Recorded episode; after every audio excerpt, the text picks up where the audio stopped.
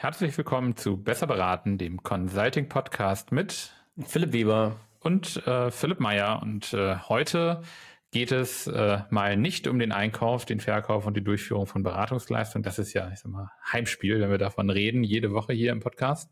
Heute geht's äh, ums Geld und wie der Titel äh, so ein bisschen schon äh, anteasert, ähm, die Frage, ähm, äh, Philipp, muss man eigentlich in der Höhle der Löwen gewesen zu sein, um eine Firma zu gründen? Wir versuchen ja selber mal so ein bisschen um den Begriff Startup herum zu ähm, ähm, navigieren. Ja, ich meine, inzwischen, wir sind schon jetzt äh, ne, über drei Jahre am Markt, da stellt sich die Frage vielleicht irgendwann sowieso nicht mehr. Wir hatten schon mal eine, eine Folge auch, wo wir so ein bisschen die Frage gestellt haben, ganz persönlich zu uns, ähm, wie gründet man überhaupt so ein B2B-Startup? Heute soll es aber ums Geld gehen, denn ähm, die neue Staffel ähm, Höhle der Löwen ist draußen. Es gab äh, vor, jetzt, wenn man das hört, glaube ich, zwei Wochen ähm, seit langem mal wieder ein B2B-Startup, die sich auch mit der Vermittlung von, sagen wir mal, Professional Services befasst hat. Ähm, da wollen wir heute auch noch drauf zu sprechen kommen, wieder ähm, gar nicht mal unsere Einschätzung zum, äh, zum Angebot selber ist, sondern auch die Frage, ist es einfach auch ein Zeichen, dass auch solche Geschäftsmodelle vermehrt ja, öffentlich wirksam einfach diskutiert und besprochen werden.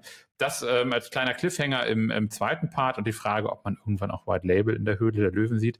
Aber erstmal, ähm, Philipp, du bist heute äh, mein Interviewpartner. Ich war zwar mit dabei, aber wie war denn das damals eigentlich so? Ne? Die Taschen waren leer, die Ideen ja, waren reichhaltig, ja, irgendwie das PowerPoint-Deck geschrubbt. Und dann? Hm, genau, also äh, richtig, also äh, genau, grundsätzlich, äh, jede Firma braucht äh, Geld, so auch gerade zum, zum Einstieg. Ja, und wir sind damit ja auch durch die Lande gezogen und äh, haben geguckt, ne, wo kriegt man denn die Kohle irgendwie her? Ich erinnere mich äh, auch noch an äh, also es gibt quasi, es gibt ja verschiedene Formate, wo man Geld einsammeln kann. Das eine ist quasi, ich nenne es mal institutioneller und das andere ist vielleicht eher in so einem kleineren Family and Friends Rahmen und dazwischen gibt es auch noch, naja, so dass äh, die Angebote, die so Landesbanken oder Förder, Förderbanken ähm, auch anbieten. Und jetzt sind wir in Hamburg und wir waren auch zu dem damaligen Zeitpunkt in, in Hamburg und wir waren bei der IFB, bei äh, wo verstehe das eigentlich genau, irgendwie Investitions- und Förderbank mhm. Hamburg, äh, glaube ich, genau, und haben auch da gepitcht. Da gibt es auch so ein ähm, Inno-Founder und Inno-Startup-Programm. Ich mhm. weiß gar nicht genau, wie das heißt. Da haben wir uns auf jeden Fall auch vorgestellt und ähm, äh, in dieser gesamten, ich würde mal sagen, dieser ganzen äh, äh, Gründungszeit und auch so in den ersten ein, zwei Jahren dann danach äh, äh hatten wir auch immer mal einen Pitch, der einfach nicht sonderlich gut lief, mhm. aus irgendwelchen Gründen.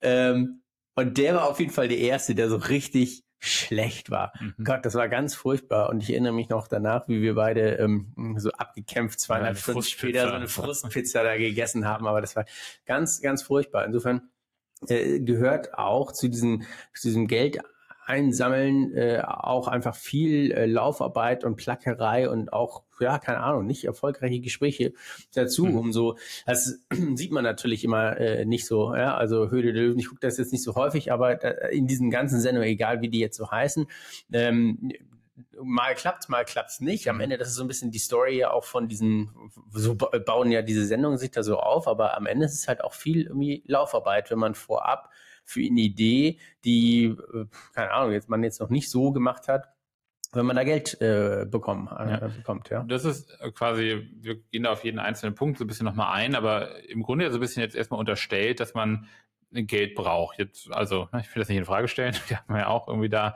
ne, ähm, sechs, siebenstellig über die Zeit, in dem Sinne auch mit, mit äh, ne, Investoren am Ende auch ähm, bei uns quasi äh, Unterstützung eingeworben. Aber warum braucht man das denn? Also ich meine, wir haben weder einen Maschinenpark, wenn ich mich hier umgucke, und dieser Mooswürfel da hinten so, das ging gerade noch so. Also warum braucht es, also ohne das jetzt zu trivialisieren, aber die Frage ist ja schon, wenn man sagt, wir haben weder ein Patent, ne, noch hat man irgendwie äh, Investitionen in Grundstück, Asset, warum ähm, äh, sind wir, warum geht so ein Startup ähm, wie bei Höhle der Löwen, ähm, ähm, äh, Freemom heißt das, wir kommen nachher noch so ein bisschen drauf, warum gehen auch solche ähm, ähm, sozusagen Dienstleistungen am Ende ähm, an den an Investoren heran und benötigen Geld? Ja, also ähm, ich kann das doch bootstrappen. Dann kann das, ja, man kann das bootstrappen auf jeden Fall. Äh, ähm, das machen ja auch ganz viele Leute. In den allermeisten Fällen ist es aber so, dass es in einem B2B-Umfeld schwieriger ist, etwas Boot zu strappen, wenn man dann auch noch quasi, wenn sein eigenes, dein eigenes Produkt auch noch relativ nah dran ist mhm. bei dem, was du eigentlich verkaufen möchtest. Vielleicht also, kannst du das nochmal ein bisschen erklären. So, also A, was ist Bootstrappen und B, wenn wir jetzt mal auf unseren konkreten Anwendungsfall ich vermittel Beratung oder Freiberufler oder ne, irgendwie äh, Pro Projektmitarbeitende Mütter, ist mir erstmal egal, aber was ist da vermeintlich die, die Herausforderung? Ja, genau. Also Bootstrap heißt ja eigentlich, ich habe quasi so einen, ne, einen Tagesjob und äh, nachts oder wann auch immer in meiner Freizeit erarbeite ich mir quasi hobbymäßig eigentlich mein neues zukünftiges Standbein. Und das kann natürlich sein, ja, weiß nicht, ich habe eigentlich einen normalen Job, aber ich bin total gut darin, irgendwelche Gewürze zusammenzumischen und die verkaufe ich dann. Als Beispiel. Äh, als Beispiel. Äh, und, äh, und das mache ich. Und das ist natürlich auch super trennscharf und äh, jeder versteht, dass es etwas ganz anderes ist als mhm. das, was sein Tagesgeschäft ist. Wenn du jetzt aber sagst, mh, mm, ich bin irgendwie eigentlich, was weiß ich, IT-Berater und jetzt möchte ich aber auch gleichzeitig auch noch IT-Berater vermitteln, mhm. dann ist es ja relativ nah beieinander und dann verschwimmen natürlich auch so ein bisschen Grenzen. Ja, also was, was bist du denn dann eigentlich? Und am Ende ist auch die Frage so, was ist denn eigentlich dein Unique Selling Point? Ja, mhm. wofür möchtest du im Markt auch quasi bei deinen Kunden wahrgenommen werden? Ähm, und äh, quasi je, je weniger trennscharf diese Abgrenzung zu leisten ist, war jedenfalls unser Empfinden, unsere Wahrnehmung, umso schwieriger ist es dann eigentlich. Weswegen wir dann auch uns quasi gegen das Bootstrapping entschieden haben und gesagt haben, okay, ähm, wir brauchen einfach, wir brauchen, also wir brauchen in dem konkreten äh, Beispiel jetzt an uns, wir brauchen Geld, äh, um quasi die IT-Entwicklung zu finanzieren, ja, für diese Plattform, um die mit quasi, mhm. eine Entwickler äh, machen das auch nicht nur für Luft und Liebe, so, mhm. man, man muss ja die Leute auch bezahlen. Und das andere natürlich auch so, klar, um natürlich irgendwie eigene Gehälter in dem Sinne äh, zu bezahlen, aber auch so gewisse Lead-Zeiten, bis eigentlich dann so ein erstes Pro Projekt kommt, äh, bis man, äh, dass man das hat. Ja. Genau, weil zum Beispiel auch nochmal vielleicht ein bisschen anders, also in dem Moment, wo ich ein Produkt habe, so dann habe ich natürlich da rein investiert, aber ich kann es auch direkt verkaufen und ich kriege auch dann direkt äh, Geld. Mhm. So, das ist natürlich bei manchen Projekten noch einfach anders. Da läuft die Projektlaufzeit auch nochmal drei Monate und erst danach werde ich bezahlt. Vielleicht musst du auch schon in Vorleistung nochmal gehen. Also manchmal, die Dinge sind halt so, wie sie sind äh, und äh, manchmal braucht man ein bisschen mehr Geld, manchmal braucht man ein bisschen weniger. Aber äh, am Ende des Tages, äh, glaube ich, kommt es darauf an, wie schaffst du es, die, diese Finanzierung ähm, zu bekommen und welche Mittel und Wege gibt es da. Ja, mhm. und äh, äh manchmal denkt man, ah, dafür geht man doch zur Bank, aber Banken finanzieren eigentlich keine äh, ja, diese, also Asset Light. Genau, es ist, genau, es ist halt kein, also am Ende des Tages, warum gibt es Venture-Kapital auf deutsche Wagniskapital? Ja, genau für, aus diesen Gründen, ja, weil die Bank das einfach schlecht bewerten kann mhm. und quasi äh, und, und einfach auch nicht so viel äh, Risiko eingehen möchte und dementsprechend gibt es andere Kapitalgeber, die sich auf sowas spezialisieren und das eine sind natürlich irgendwie quasi in dem Sinne so institutionellere äh, Anleger, die das, ähm, ja, also diese großen Venture-Kapitalfirmen, die einfach extrem professionell diese ganzen Decks reviewen und äh, quasi sehr aktiv auch mit quasi die, den jungen Firmen arbeiten, um mhm. die auch dahin zu kriegen, ne, dass man auch sein Geld wieder bekommt. Auch im, zum Beispiel im Gastrogeschäft ist das ähnlich, ja. Da geht auch nicht, äh, kann man auch nicht äh, immer einfach nur so äh, zur Hausbank gehen. Äh, und äh, äh, da gibt es oftmals Brauereien zum Beispiel, die dann sagen, okay, super, äh, ne, wir finanzieren hier irgendwie die, die Gastroausstattung oder weiß nicht, den Pizzaofen, aber gleichzeitig ähm, haben wir auch einen Vertrag, dass du die nächsten zehn Jahre unser Bier abnimmst, ja. zum Beispiel. Ja, also ein bisschen so naja, man schafft sich so ein bisschen auch seinen eigenen Absatz. Ja, so ein mhm. bisschen so wie, wie bei diesen Automobilherstellern mit ihren Banken. Da gibt's auch ja. Automobilleasing. So, da, äh, quasi man, man, man hilft den Kunden selber zum eigenen Produkt. Ja. Und so ist das eigentlich da auch. Ja, ja also ich versuche nochmal so ein bisschen zu, zu rekapitulieren. Also ein bisschen ähm, schon Branchenspezifika. Ne? Also ich glaube, das ist, hast du Beispiele genannt, dass es einfach auch unterschiedlich ist, wie man gerade am Anfang ähm, zu Geld kommt. Dass es ähm, schon gerade im B2B-Umfeld zum Teil auch nochmal die Komplexität gibt, dass ich einfach im Vertriebs- und am Ende auch im ähm, sozusagen ähm, dieser, dieser erste Umsatz, wann fließt der, gerade wenn ich eben eine Dienstleistung habe, wo ich kein hartes Asset gegen, gegenstellen kann, sei es, also ne, selbst bei einer Friseur, Friseurdienstleistung kann ich ja sagen, hier ist mein Büro und das ist im Zweifel mein äh, Personal und das ist mein Equipment. Also da habe ich im Zweifel sogar noch irgendwie ein bisschen, ähm, was ich, was ich gegen äh, tun kann. in dem Umfeld, wo wir uns bewegen, also ne, quasi eine Dienstleistung im B2B-Umfeld auf Professional Service-Ebene, wo ich im Grunde ja vielleicht eine Markenidee habe, die am Anfang erstmal noch gar nichts wert ist, weil es gibt sie noch gar nicht. Ähm, man hat quasi einen Business Case, der auf Annahmen beruht, beruht. Man hat ähm, vielleicht erste oder idealerweise haben wir es natürlich auch gemacht, erste ne, Problem-Interviews geführt. Man weiß irgendwie, okay, es ist ein Need im Markt da. Man hat vielleicht eine erste Absichtserklärung. Ähm, und äh, dennoch hast du gesagt, und deswegen das wollte ich nochmal äh, hervorheben, ist es eben sehr schwierig in diesem Kontext. Du hast das Beispiel gebracht mit einem, ähm, weiß nicht, ne, Gewürzhersteller, der einfach sagt, so ich mache das nebenbei und habe eben nicht diesen Interessenskonflikt. Gerade hier, wo man als ne, guter Agent auftritt, ja, oder guter Vermittler, um eben auch eine, eine, eine Glaubhaftigkeit für Offenheit, Transparenz in diesem Vermittlungsgeschäft aufzutreten, dann eben nicht ne, mit der zweiten Visitenkarte eben noch vermeintlich einen Interessenskonflikt zu haben. Also ich glaube, das nochmal so ein bisschen zur, zur Situationsbeschreibung. Wenn du jetzt ähm, dich zurückerinnerst, ähm, wir kommen nachher nochmal auf das Thema IFB und ich sag mal so B2B-Freundlichkeit von, von Innovation, die ich jetzt nicht mit einem Patent oder, oder ne, irgendwie etwas belegen kann.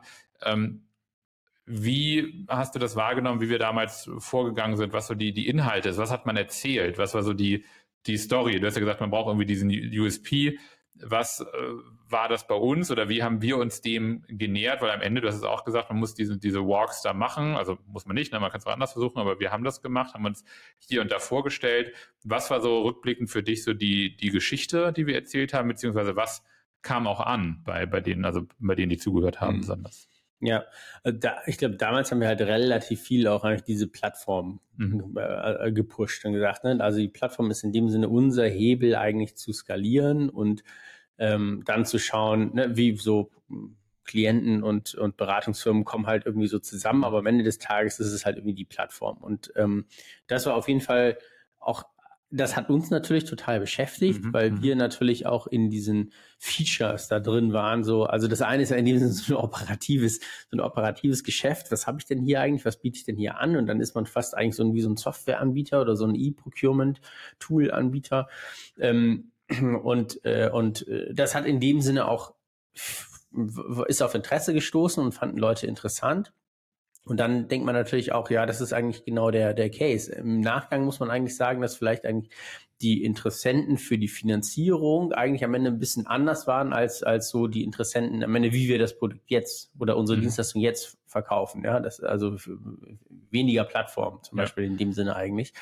Ähm, Was ja aber ganz wichtig ist, ne, dass man als Gründer, wenn wir jetzt mal den, den Hut aufsetzen, eben auch genau diese Bereitschaft hat, sich auch zu hinterfragen und auch zu erkennen, dass vielleicht manche Sachen anders sind, als man es initial mal geplant ja, hat. Ja, aber ich glaube auch, also ich glaube, es wäre uns zum damaligen Zeitpunkt auch äh, brutal schwer gefallen, quasi den einen Firmenwert zu definieren. Also ähm, kann man ja auch nochmal drüber sprechen, wenn man jetzt Geld einsammelt, äh, egal ob bei der Höhle, Höhle Löwen oder auch, auch so in der, in der freien Wildbahn. Fragen Sie mal, wie viel für was? Genau, wie viel, genau, richtig, wie viel für was. So. Und dann, du musst ja auf einen Wert kommen, der muss mhm. ja irgendwie begründbar sein. Und ähm, wir haben natürlich dann auch einfach quasi Annahmen aus unserem eigenen äh, Berufsumfeld äh, genommen und weil wir wussten, okay, das ist halbwegs erhärtbar, das sind ja. irgendwie Zahlen, die kennen wir, das können wir irgendwie hochrechnen und daraus ähm, äh, ergibt sich dann eine Summe X, ja. Mhm.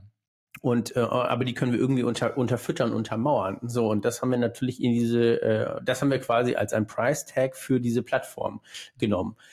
Ähm, Im Nachgang muss man sagen, jetzt äh, Klienten nutzen uns ja nicht, weil diese Plattform so schön ist, sondern äh, Klienten nutzen uns, weil wir irgendwie super Beratung haben, ja, oder Beratung nutzen uns, weil wir irgendwie viele Zugänge, ein Netzwerk aufgebaut haben an quasi einkaufenden Unternehmen. Und das ist mhm. ja, wenn du so willst, eigentlich nochmal irgendwie viel virtueller, noch weniger anfassbar, ja. Also ja. wie quantifiziert man diese Art von Sales? Naja, klar, am Ende äh, auch ne, Verträge, Abschlüsse, aber das hat man am Anfang ja auch noch das nicht. Das hast du alles außer, nicht, ja. Du hast ja, genau, genau, genau. Und, und, und was wir natürlich auch gelernt haben, ist, ähm, äh, und äh, das gehört halt, glaube ich, so zu so einer Gründerehrlichkeit auch dazu, dass also, äh, also die wenigsten Gründer, die wir so kennengelernt haben, auch so auf unserer Reise, konnten eigentlich auf ich sag mal, ne, die Kumpels, die beim Bier dir erzählen, was für geile Jobs sie haben mhm. und dass sie einen auf jeden Fall unterstützen und da kriegen wir euch rein und hier, das ist gar kein Problem und ich kann das und das machen. äh, das ist meistens nicht so doll belastbar, wenn man ehrlich ist. Äh, und, äh, und man, das muss man sich einfach, man muss sich davon freimachen und freischwimmen und ähm, einfach wirklich quasi kalt neue, ähm, andere äh, Leute finden, ähm, die Interesse haben, mit dir zusammenzuarbeiten, äh, weil ich weiß gar nicht, wo, es ist jetzt viel zu psychologisch, ja, aber also ich glaube, das liegt auch so ein bisschen daran, dass ähm, ähm quasi Fremde oder Dritte, ähm, die quasi auf dich und deine Idee äh, dann irgendwie ähm, aufmerksam werden, mhm. die nehmen dich als das wahr. Du bist ja, der Repräsentant dieser ja. Idee, während quasi andere Leute noch mal denken, oh, wir kennen es schon seit 15 Jahren in einem Studium und oh Gott, oh Gott, und will ich dem wirklich meinem Bereichsleiter irgendwie vorstellen, ja. So, und äh, äh da trennt, sie dann einfach so ein bisschen die Spreu, Spreu vom Weizen. Und insofern, ja, aus meiner Sicht macht das total Sinn, am Ende des Tages auch meinetwegen zu Hülle der Löwen zu gehen, weil du einfach ähm, äh, da bist du bei Fremden und äh, in dem Sinne bei Dritten und du bist einfach äh, Repräsentant oder Repräsentant, in dem Fall Repräsentantin äh, dieser Idee und als das wirst du wahrgenommen. Ja. So, ja? Und, äh, du schaffst dir quasi deinen eigenen Markt, auf dem du unterwegs bist. Total. Kommen wir nachher nochmal so ein bisschen drauf, was das auch für Vorteile oder Nachteile mit sich bringt. Vielleicht so als, als letzte Klammer so zu, zu unserer äh, Gründungsphase. So die, die, die eine Geschichte, du hattest das so gesagt, man ähm, erzählt. Wir haben am Anfang auch sehr technisch erzählt. Ja, ich, du hast gesagt, man braucht natürlich irgendwas, an dem man sich festhalten kann, was auch so die, die Idee ist.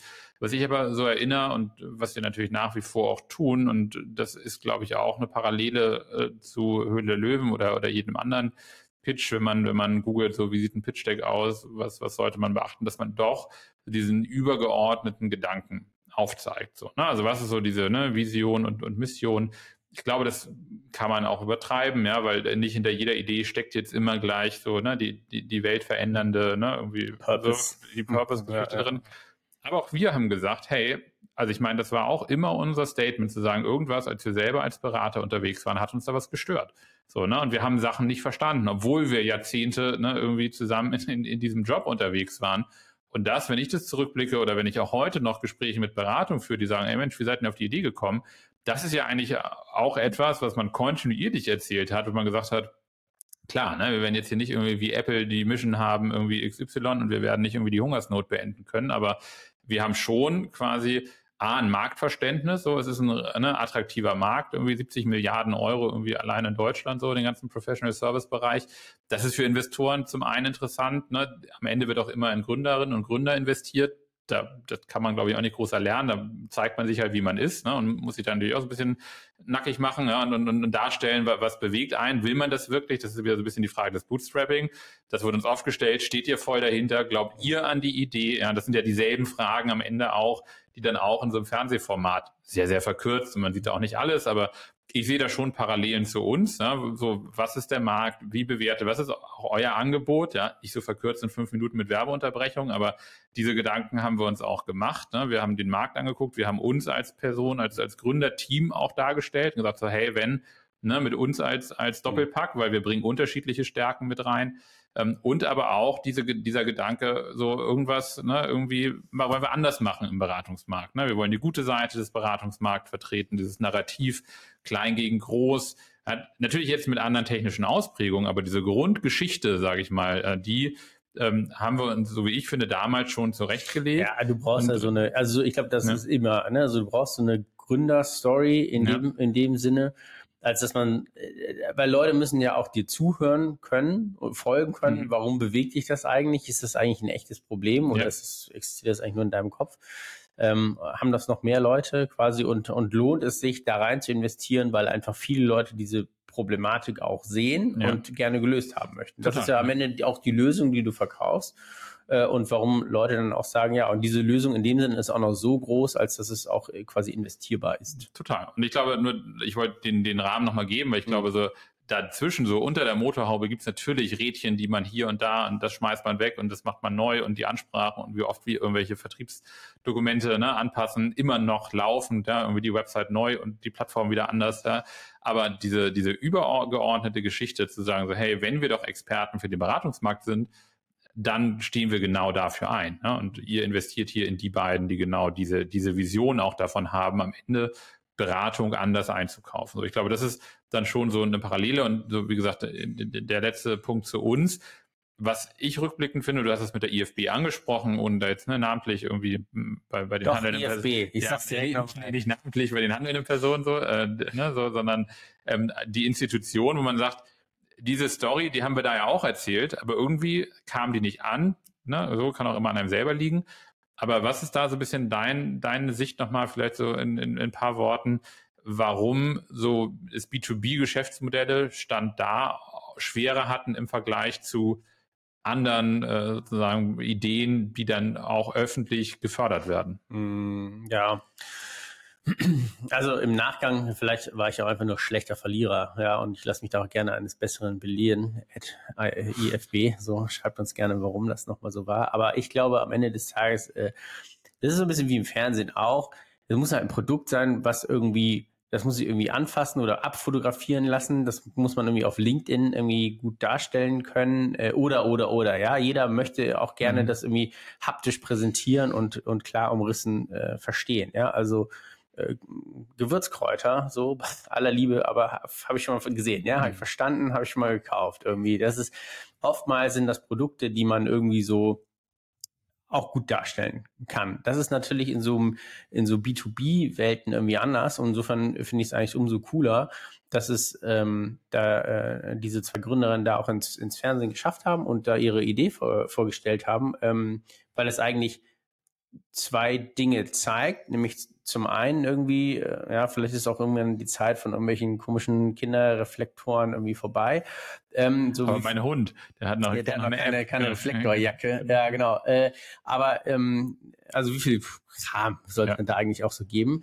Ähm, und das andere Ding ist halt auch, dass äh, und das sieht man so ein bisschen eigentlich, finde ich, so im Beratungsmarkt oder sah man zumindest so in den letzten ein, zwei Jahren auch, dass es da viel Konsolidierung in dem Geschäft gab, aber auch, dass es große, ja, auch quasi Private Equity Firmen gab, die auf einmal Beratung nach Beratung nach Beratung aufgekauft haben. Weil am Ende auch ist, es ist hier kein krisenunabhängiges Geschäft, aber es ist relativ konstant, Mhm. so was irgendwie gewisse Renditeerwartungen auch Mhm. angeht. Und äh, du hast dann natürlich vielleicht nicht den Hockeystick, aber du hast auf jeden Fall einen sehr konstanten Cashflow, wenn Ja. du es gut durchsteuerst. Ja, und das mit ein Grund ist, warum diese Themen vielleicht heute in Summe ein bisschen Ja. am Kapitalmarkt interessanter sind. Ja, ja, ja, genau, genau, genau. Und insofern quasi, glaube ich, bildet es eigentlich so eigentlich ganz gut so die Entwicklung ab. Mhm. So, also das, was man in dem Sinne zum jetzigen Zeitpunkt bei Höhle der Löwen gesehen hat, glaube ich, gibt es auch äh, so außerhalb äh, in, in der normalen Welt Ja. äh, so auch. Ja. Ja. Und, und deswegen da vielleicht einmal zu, zu dem Part, wir haben gesagt, wir wollen da einmal auch so ein bisschen den, den äh, so unsere, unsere Meinung zu, zu sagen. Ähm, ne, genau, das ist schon angesprochen, weil wir es einfach auch eine äh, ein total spannendes Zeichen gesehen oder als, als spannendes Zeichen sehen, zu sagen, Mensch, auch solche Geschäftsmodelle, die jetzt mal abzüglich des Purpose, wie, wie ne, Free Mom heißt das, glaube ich, ne, genau, dann sagt irgendwie, klar, wir haben hier auch die Idee ne, und, und für mehr ähm, ne, sozusagen Chancengleichheit von, von äh, ne, Müttern, ähm, ne, die es eben auch schwer haben, in eine Vollzeitbeschäftigung vielleicht wieder reinzukommen, die ihr Talent haben, die auch durch vielleicht nach Corona flexibler einfach auch remote, ne, gewisse freiberufliche Tätigkeiten erfüllen ähm, können. Also da, da ist natürlich auch ganz viel aufgeladen mit, mit diesem Thema, weil Hand aufs Herz sozusagen die Vermittlung von, von freiberuflichen Mitarbeiterinnen und Mitarbeitern ist jetzt da auch nicht neu erfunden worden. Persönliche Notiz, ne, wie da jetzt quasi der Wettbewerb zu Haze ist und ne, so den ganzen anderen Plattformen, die, die auch Freiberufler vermitteln. Wir sind jetzt nicht die Investoren, so das will ich jetzt gar nicht, ähm, äh, gar nicht bewerten. Ich fand es nur positiv zu sehen, dass eben genau dieses Geschäftsmodell vorgestellt wurde und dass man schon an den Fragen, die dort gestellt wurden, gemerkt hat, okay, wie, wie ist die Margensituation, wie ist euer Vertriebs, ähm, ne, Modell, weil das sind ja auch Sachen, du konntest auch nicht sagen, zeig mal, ne, wie jetzt irgendwie, wurde nicht mal eine App gezeigt, so selbst das, ne, sagt, klar, hast du irgendwie einen Schieberegler, aber es war jetzt auch nicht die, das technologisch Bahnbrechen, ne, es ging schon um das Vermittlungsgeschäftsmodell im Professional Service Bereich und das ist was, wo wir auch unterwegs sind, ja, jetzt vielleicht drei Jahre weiter, aber das fand ich eben positiv. Ja. Ja, ne, total. Und es zeigt halt eigentlich auch, dass man auf unterschiedlichen Wegen ähm, schauen muss, wie man irgendwie auch seine Idee finanziert bekommt. Mhm. Ja, und ähm, äh, die einen verschicken einfach das gleiche Deck an, was weiß ich, 100 VCs und gucken einfach mal, was da so, äh, was da so geht. Äh, und äh, andere machen es irgendwie anders. Ja, äh, also ich finde ich total, total legitim und am Ende glaube ich, kommt es ein bisschen auf in so, in so einen Gesellschafterkreis, da kommt es halt auch drauf an, arbeitet man eigentlich oder kann, hat man die Möglichkeit, mit Leuten zusammenzuarbeiten, die äh, zum einen irgendwie äh, auch dich jetzt so als Person, als, als Gründer oder als Gründungsteam mhm. unterstützen und das auch irgendwie verstehen, was ihr da, äh, was ihr da tut. Also ich glaube, es gibt nichts Schlimmeres, als äh, wenn Leute in, also in deine eigene Firma rein investiert haben.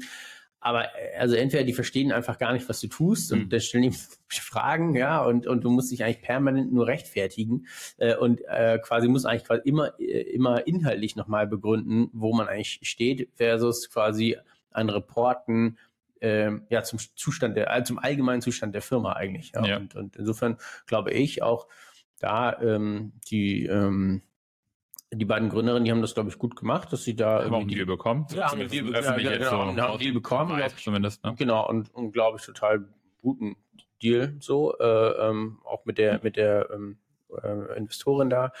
Ähm, ich glaube, das ist irgendwie passend, ja? Und am Ende ist es ja auch ein Fit, so der da gesucht wird. Insofern glaube ich, ja, war cool. Ähm, schön zu sehen. Wir, wir, drücken die Daumen, viel Erfolg. Ähm, und ähm, ja, zeigt, nee, finde ich nochmal, es zeigt eigentlich auch, dass es nicht immer nur so quasi Fantasy äh, B2C-Produkte sind, die irgendwie die Social Chain AG dann irgendwie für 1,80 Euro. Genau, am POS haben wir noch. Ja.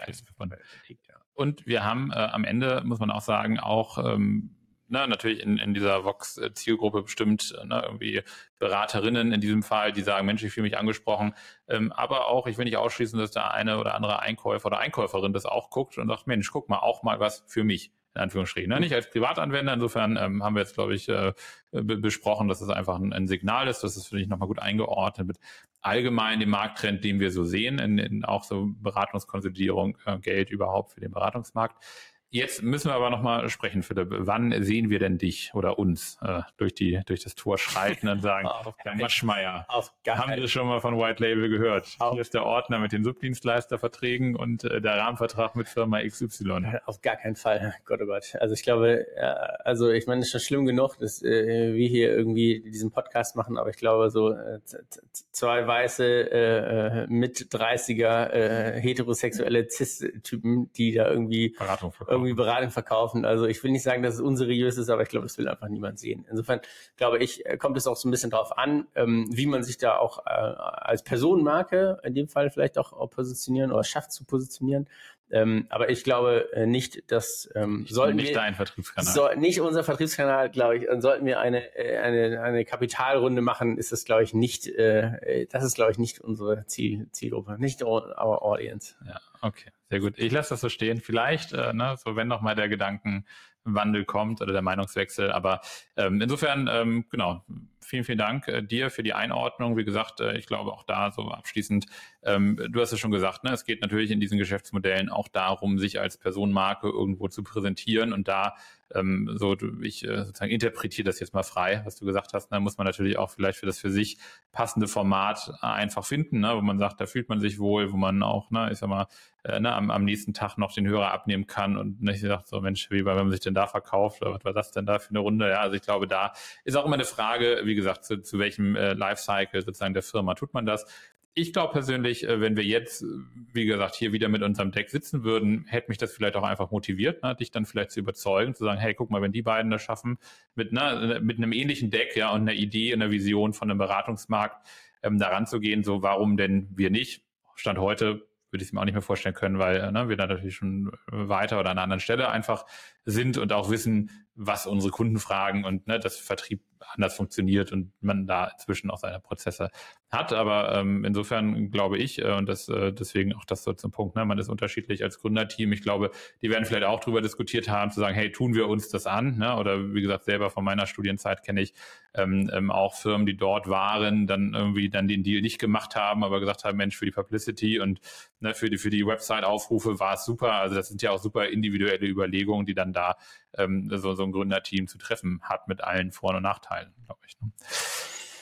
Sehr ja, gut. Genau, Dann äh, insofern Schöne Woche euch. Frage beantwortet. Also erstmal nein. Und genau. Ähm, genau, wir danken für die Aufmerksamkeit, freuen uns natürlich über äh, Kommentare, Rückmeldungen. Ähm, wird uns natürlich auch interessieren, ob ihr glaubt, dass äh, sozusagen zukünftig noch mehr B2B-Produkte äh, und Dienstleistungen ähm, in der Öffentlichkeit diskutiert werden, gerade in solchen Formaten. Ähm, natürlich auch Beratungsprodukte äh, oder Beratungsdienstleistungen im Besonderen. Ihr hört uns hier nächste Woche wieder in einer neuen Folge Besser beraten. Und äh, bis dahin sagen wir erstmal vielen, vielen Dank und wünschen noch eine schöne Woche. Tschüss. Tschüss.